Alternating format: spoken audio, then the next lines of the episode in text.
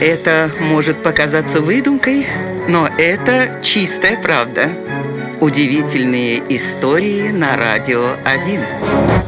1142 году в бельгийском герцогстве Барабант неожиданно скончался его правитель, оставив после себя малолетнего наследника. Поскольку малышу было всего два годика, неудивительно, что тут же образовалась целая очередь из желающих занять его место. Регенту при наследнике пришлось дать бой претендентам на престол.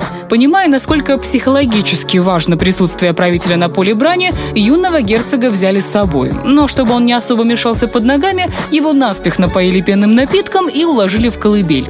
И вот теперь представьте себе такую картину. Войска стоят на готове, ждут команды от своих командиров. И тут ребенок встает в колыбели во весь рост, поворачивается в сторону неприятеля и начинает справлять малую нужду. Увидев это, войско возликовало. И с именем юного герцога на устах пошло в бой с налету разгромив неприятеля. Ну а в память об этом событии в Брюсселе, некогда столице герцогства Барабант, установили скульптуру того самого писающего мальчика мальчика. И это удивительная история.